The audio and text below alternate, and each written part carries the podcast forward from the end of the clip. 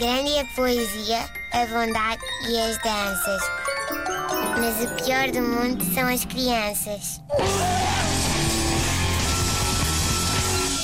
Ora bem, hoje vamos receber nesta rubrica o pai Tiago André Costa, que escreveu para o pior do mundo, rtp.pt. Escrevam também, façam como ele, sejam felizes.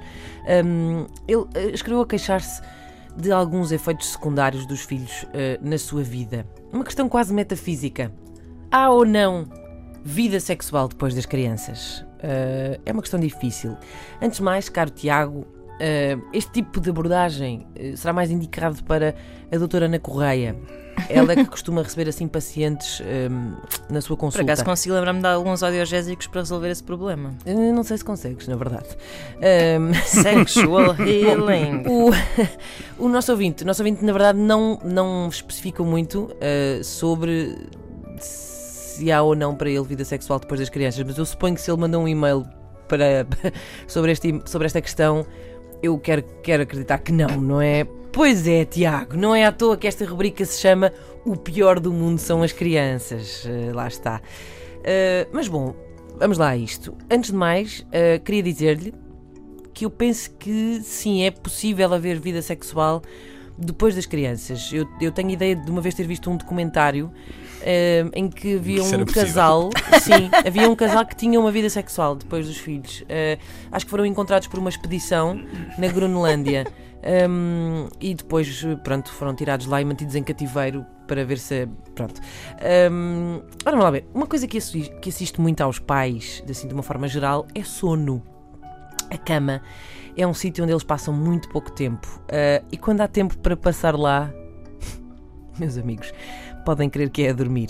Uh, qualquer outra atividade que não seja fechar os olhinhos e entrar em coma profundo não é digna daquela cama. Às vezes uma pessoa pensa: é, hoje. Não, é hoje é que é. Hoje é que é. Uma pessoa faz uns planos. Há boa intenção. Ah, ah, uma pessoa não se esquece disso, como é óbvio, não morreu, não é? Há, há sex appeal no ar.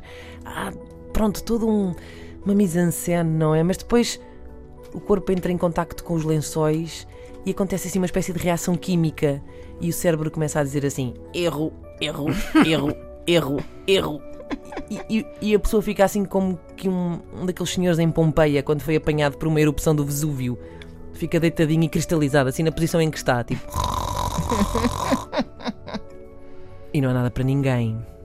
Uh, ah, mas as pessoas podem estar a pensar: ah, podemos, podemos evitar a cama, para evitar o esse adormecimento instantâneo, claro, não é? Claro, uma mesa, outros, outros sítios, a parede, claro, o sofá, sim. porque não, a cozinha. Podem. Podem, sim, senhor. Mas depois também muito boa sorte a explicar ao médico como é que esse Playmobil foi aí parar. Pois é. Bom, depois também há ali outra questão, não é? Que tem a ver com o próprio corpo, não é? Há, há ali umas partes do corpo da mulher, por exemplo, que deixou de ser de duas pessoas e passou a ser de três, não é? às vezes passa a ser de quatro. E bem sabemos como as partilhas podem ser tramadas, às vezes. Eh, é muito complicado. Mas vá, vamos imaginar, vamos imaginar, não sendo pessimistas, que tudo se conjuga, não é? Mercúrio está retrógrado, ou lá o que é, os anéis de Saturno estão alinhados, as crianças estão nas suas camas, dois adultos coincidem na mesma dimensão, acordados, e a coisa sucede. A coisa sucede, e sucede, e sucede. Isso, mamãe! É certinho, meus amigos. É como o pão a cair ao chão com a manteiga para baixo.